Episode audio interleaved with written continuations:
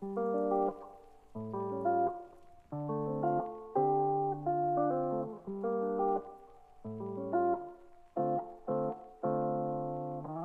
こんばんは中村です、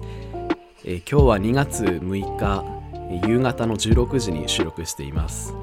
えー今日はゲストに来ていただいていてあの僕のお友達の、えー25歳の会社員で、まあ、国際系のお仕事をしていらっしゃるあの友達のリンさんに来ていただきました。リンさん今日はよろしくお願いします。よろしくお願いします。あありがとうございます。今日はあのリンさんがこの話したいテーマがあのえっ、とひも手とモテのこのモテ格差について話をしたいなと思って今日はあのお呼びしました、えー。はいお願いします。まず一つ目ちょっとまあひも手の生きづらさというかひも手だとどう どう生きづらいのかなっていうのがこのひも手の生きづらさのちょっと話をしたい時にちょっと思い出したことがあって大学の時にはひも手を実感したエピソードがありましてはい、あの大学2年生か3年生ぐらいの時に、まあ、とあるゲイバーであのなんかゲイの合コンがあったんですね。かなり。それはもう6年以上前ぐらいかな。で意意気揚々と言ったわけですね。そう。あのしっかりいい服を着てみたいなこうモテようとモテようと言ってでだいたい30人40人くらいが、まあ、飲食店で集まってそうなんです。そうなんです。年代も結構20代から40代ぐらいまでだったかな。結構幅広くて。うん。でそこで行ったんですけどでこう気になった相手にはこう連絡先を渡せるみたいなのがあって。で実際僕全くモテなくてびっくりするくらいモテなくて本当になんかメールなんかなんか連絡先1枚しかもらえないみたいななんかみんな10枚くらいもらってんのにもらってんのにで それまあ、まあ1枚はもらえた。1枚はもらまあでもまあそれはまあ無駄モテかなみたいなところだったんですけれどもうん同年代の子がすごいいっぱいもらってる中でえでな何が問題？ね。うん、やっぱりその顔がちょっと地味っていうのただ、ま、前髪系だったからっていうの。前髪系をこれあのバカにしてるわけじゃないんですけれども。やっ。ぱりモテの傾向としてどうしても前髪系っていうのがモテにくいっていうことにそれに全く気づかずに戦いに臨んでしまったっていうのがそうなんですよね。でそこで、うん、そこからちょっと自信を失ってしまったっていうのがありますかね、人権いやいや、そうですね。モテ人権みたいなところちょっとありますよね。良くないとは思いつつ。うん、人権ですよねああ、それでもきついですね。一人でモテないんだったらまだしも、うんこう、その場でモテが可視化されるわけですよね。あそうなんです。そうなんですよこれ可視化されてしまったんですよそこでやっぱりこう今まで逃げてきた現実からこう向き合うこととなって可視化されてしまってその数字でしかも数値化されてしまってという。逆にこうリンさんはあの顔がまあこれ皆さんのために言っておくとリンさんは顔がすごいいいのでまあそんなないと思うんですけどこうひも手を実感することとかありました？ありましたか？リンさんは。まあ、やっぱりアプリとかうで、ん。その、まあ、気になる男性にこうアプローチをしたけど返事が返ってこないとか、うん。なんですかね。返事が返ってこないとかそっけない対応されたとか、うん。まあリアルをしたとしてもその、ううんん、2回目につながらないとかっていうことはまあありますね。で私というかゲーとかに行かないお酒飲めないんで行け行けないんですよね、うん。なんでそういうなんか現実なんですかね。大人数の中のひも手みたいなのは効果不効果だけしてないんですけど、まあ、そういうなんかアプリとかそういうのはありますね。アプリでモテるかモテないかっていうのはすごいこの、まあ、ゲイの生命線というか本当に 一番大事な問題で。でなんでゲイがそのモテを気にしなきゃいけないかっていうところ課題なんですけどあのゲイでどうしても出会いの出会いのツールがまず外見からしか入れないっていうのがあの他の他の恋愛とは違う特色だと思っているのでその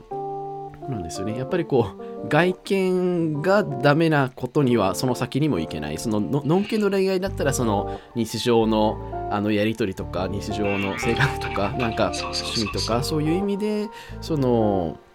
まあ、別の面も評価されながらの恋愛できるけれどもやっぱりどうしてもあのネネットでの出会いっていう視点からいくとやっぱり外見を鍛えないことにはあ鍛えるじゃん外見がそこが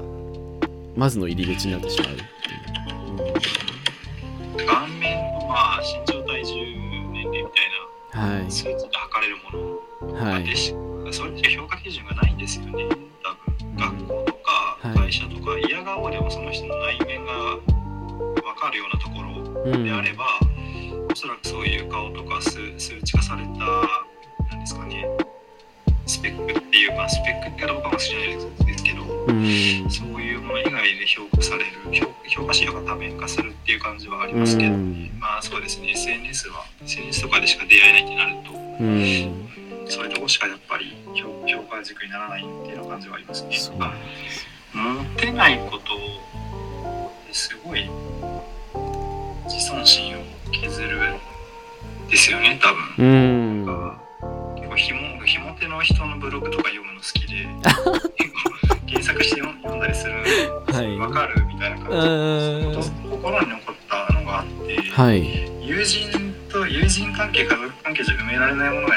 るんですよね多分。はい。モテないとそこは埋まらない？なんかこう人なんですかね、まあ、恋愛にどれぐらい生きてるのかにもよるんでしょうけどうん。こうなんか人として半人前みたいなあ価値観がやっぱりあるみたいですね。そういうブログでそうですね。なんかうん周りの友人は恋愛し結婚しててるのに自分はモテない。3040過ぎでも童貞みたいなそれダイレクトに自尊心に関わるので非常に厄介なものだとう思いますけどねんそうですよね。か家族とか仕事とかでたとえ評価されていたとしてもその自分の性の喜び性の喜びを知り上がってというか性の喜びおじさん的なこう視点からそうなんかあカナダかどっかかな。なんかひも手男性がうんはい。ひも手男性その鬱屈した気持ちが犯罪の方向に走るっていうのがあるみたいで。あそれあるみたいですね。なんかうん。なんだっけなちょっというイメージがちょっと覚えてないんですけど。うんなんかは俺たちが持ってないのに女性が悪いみたいな、へー。我々は性欲を満たす権利が侵害されてるっていうのはなんかいかにもえいかにもあっちー、の方の考えだなって感じですけど。実際その外見のモテって年収にも関わるって言いますよね。あのあのある出版社が美美貌美貌格差っていう本を出してるんですけど、はいなんか結構一時期流行ったこの実際に外見によって年収が決まるっていうデータが出たらしくてなんか。うん。うん。うんやっぱ血も涙もないですね。うん。なんかももっと言うとするとなんか就活の面接とかもなんかうんあるなんかテレビの企画でなんかモデルとちょっとブサイクな人をなんか企業の面接担当者に見せたら大体モデルの方を採用するってなんか言ったりするらしあーくて、え他の全ての能力が同じだったらーでそこだけが違うとしたらやっぱりうーんって感じですね。うんそうなっちゃいますよね。なんかどどんどんどんどん今ちょっと暗 暗い方向に。暗い方向に。ただひも手をこうなんか脱却ひも手による生きづらさを脱却するはい。なんかメソッドがなんかいろいろあるみたいなんですけどモテをモテをそもそもうん。価値判なんだろう。うん。自分の価値基準に据えないみたいな、あーありますね。そもそもモテるモテないはうん。みたいなのがあるんですけどそれって多分ひも手に関わひも手で生きづらさを感じ感じてる人に響かないんですよね。うんうんうんうんいやでもなんかちょっとふっくらした人ふっくらした人に平安時代だったらモテてたよねっていうのと同じ感じがして私は。うん。今今令和だからみたいな。うん。私モテたいんだがみたいな。うん。今一瞬ちょっとその話を聞いて考えたのが確かにそのじ時代によってモテるモテないがあると思っていてその多分流行りの顔流行りじゃない顔例えばそのさっき言ってた眉毛がもしかして濃かったらあの平安時代にめっちゃモテたかもしれないみたいな、うん、確かにモテは時代の流行りに左右されうるなまあちょっとそれ話がずれましたね話がまあそのモテまあそもそもそのモテをひも手が現状脱却には確かにそうですよね。どうしていったらいいのかって部分が。モテ基準が変わるのを待つとかモテあなんか服のサイクル服の流行のサイクルって10年で変わるって言いますけどそうですよね。サイクルって変わるんですかね、うん、ああ。確かに今 モテのサイクルがき来るのを待つっていうのはめっちゃ面白い めっちゃ面白いですけどね。時期を待つみたいな。サイクルを待つやばいですねそれ。多か分解決策としてめっちゃ面白いけど。どの時代でもうん。変わらないですよね基本的なのは、まあ多分正統派みたいなものはずっと変わらずあってうんうん、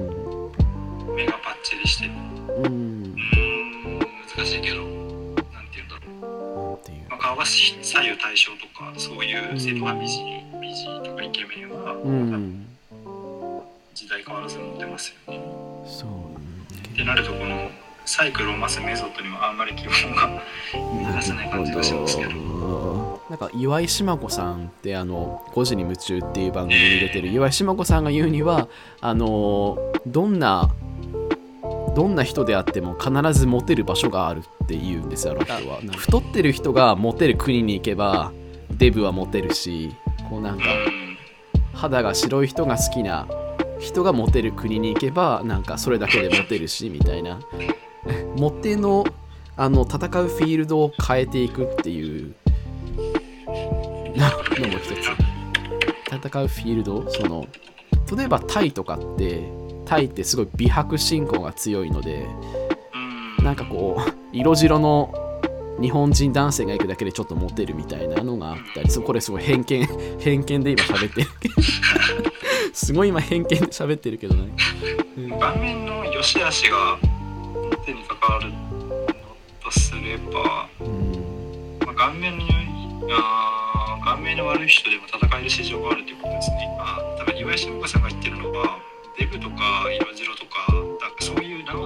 ろう顔の美醜うん。に美醜じゃないところ、あけどひも手につながりかねない要素でもあうん。バトルフィールドをちゃんと選べばモテますよっていうことですよ多分その同一バトルフィールド内でもおそらく顔面の美醜が決めちゃうのかなって思うと。確かに確かに、うなんんかすごい自分のじ自論に固執してるおじさんみたいなこと言ってますけど僕。うん。確かにそうですね。そのバトルフィールドを変えても顔面の美醜の自分から逃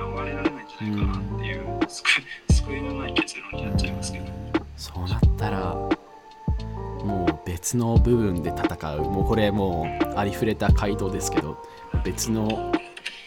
そうですよね。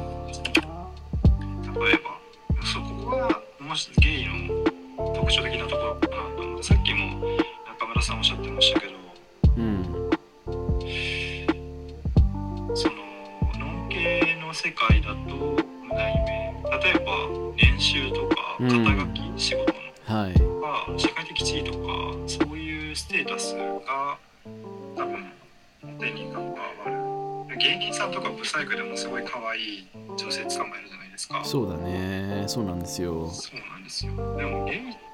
そこ関係あるのかなと思うんですよ。ね例えば石原さとみが某外資系金融機関の男性と結婚しましたけどああいうことが我々の世界に起こりうるかって考えるといや起こり得ない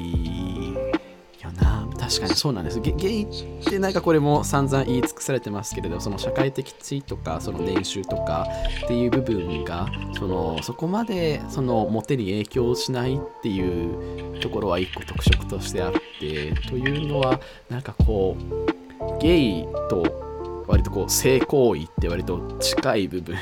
なんかゲイの出会いイコールこう性的接触みたいななんかムードがあってなんかそれに年収とか役立たなくね？みたいな、いや本当に。うん、何も血も涙もない結論にそうな。んあそうそれを言っちゃうと、うん、でも自分あの割ともう中学高校あたりから自分がモテないことを自覚してたのででなんかいとこはすごいイケメンなんですよ。あのブログにも書いたんですけどいとこ2人いてめちゃくちゃイケメンなんですよ本当に。であなんで自分はこんな顔に生まれてきちゃったんだろうって思って。そこで絶対あのいとこよりも障害あの障害賃金が高い仕事について障害賃金が高くなるような大学を選んでやろうって思って そのまあその実際にまあそうなったそうなりかけてるんですけれども。でも実際モテモテに関係ねえしみたいななんか 確かにそのうんまあある程度その安定した仕事を持っているという視点でモテるかもしれないけれども年収400万のブスと年収6なんていうか すいませんすいませんすいませんすいません。年収400万のイケメンと年収600万のブスだったらどっちを選ぶかみたいなるとまあゲイはイケメンなのかなちょっとなんか。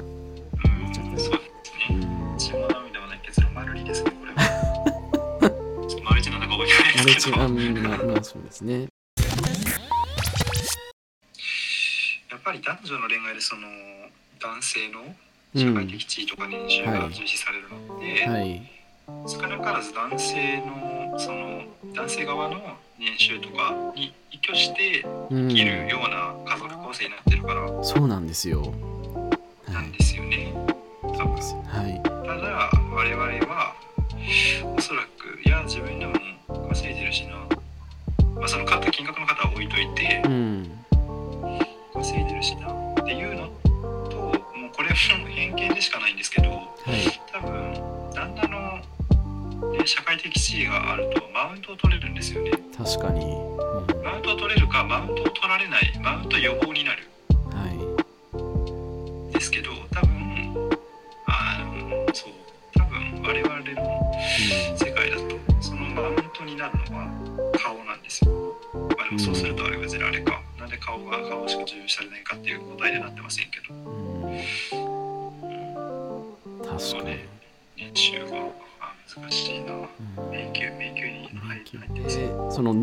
の恋愛だとそのもともとその専業主婦そのうん男性が大黒柱で専業主婦を想定された日本社会のモデルではその確かに男性の年収でマウントを取ってきたっていうのは確かにうんそうなんですよね。でゲイはじゃあ顔でマウンティング取れるのかっていうとでちょ ちょっとこれもあちこちに言ってますけど確かにゲイは自分も稼いでるしっていう男性同士の恋愛であったらその何ですかなんかに二馬力って言いますけれどもその共働き状態になるからなんかそこまで年収っていうのはそこまで重視されないっていうのは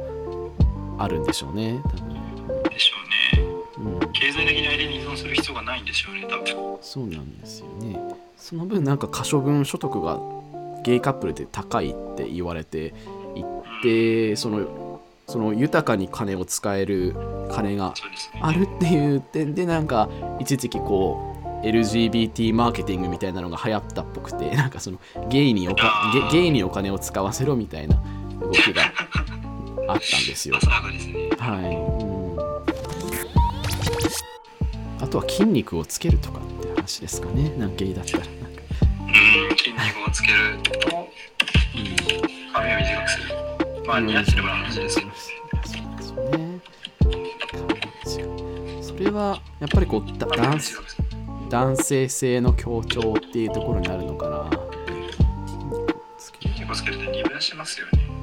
あ筋肉進行か筋肉アンチか。うーんあそれはどどういう意味ですか？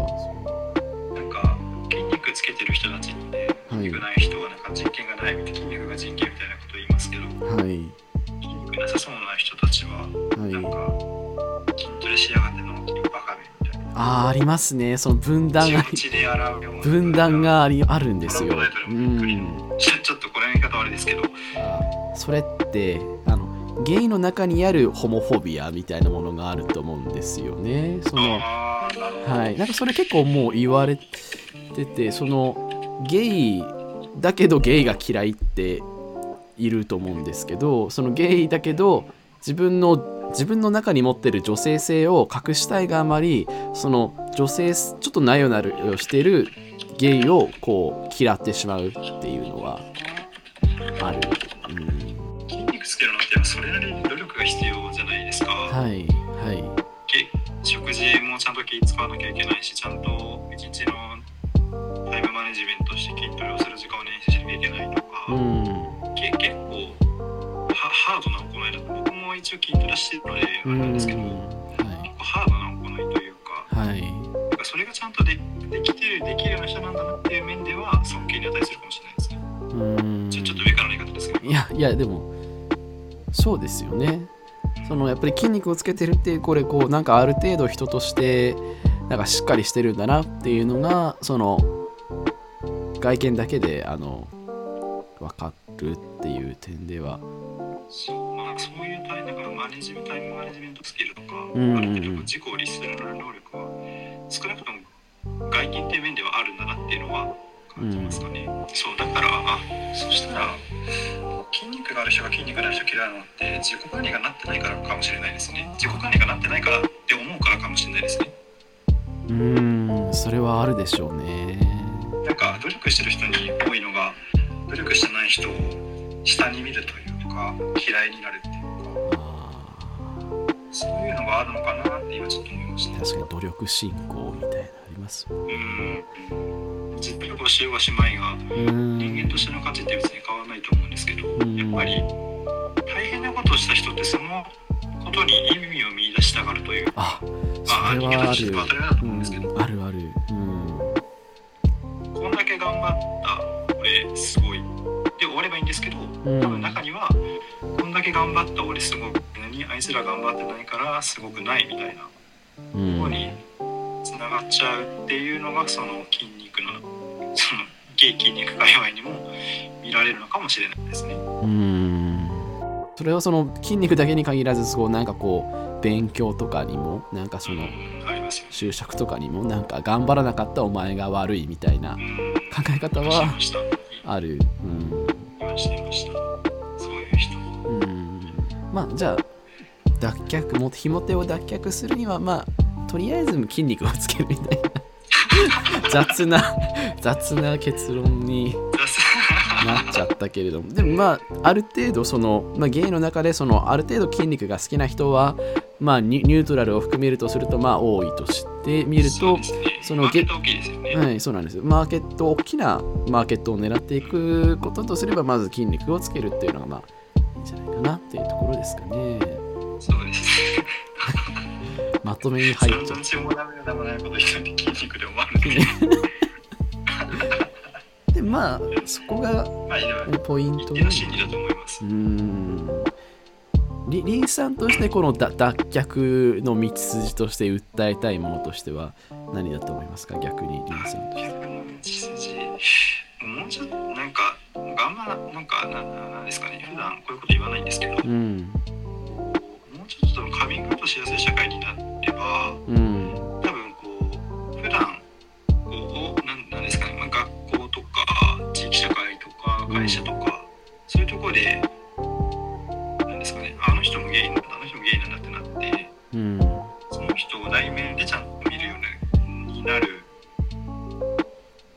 なりやすい気がするんですよね。うん。なんか、ななんですかね。脳系の恋愛プロセスと同じようなことを、同じようなところをたどれるというか、はい。なんかやっぱりその顔面至上主義はい。になっちゃうのは、はい。やっぱりその顔面でしか評価できない SNS とか、ネットアプリとかネット上の、ネット上でしか出会えないから多分こうなっちゃってるのであって、うん。多分そうならないようにすれば、おそらく、まあ、が顔の持つ力は絶対とはいえ、うん。もうちょっと救いがあるのかなとは思いますね。確かに。それはあると思います。うん希望を持って。そのプラットフォームから変えていくみたいななんか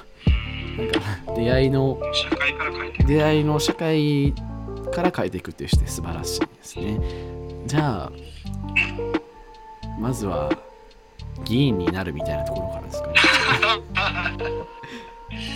大きなところまずやっぱり地方議員として。だんだんこう中央に上り詰めていって、はい、うん総理大臣みたいな。そうですね。うん。まあ、紐手を脱却するには総理大臣になるとこですかね。まあその一歩としてままずはまあその議員を目指すっていうところかな 筋肉をつけるか議員になる。そう。もうじゃあき筋肉つけて議員になっちゃえばもう最強ですよもうなんか。筋肉議員でもうはい、えーじゃあ7回目の、えーゲストは、えーリンさんでした。今日はありがとうございました。ありがとうございました。はい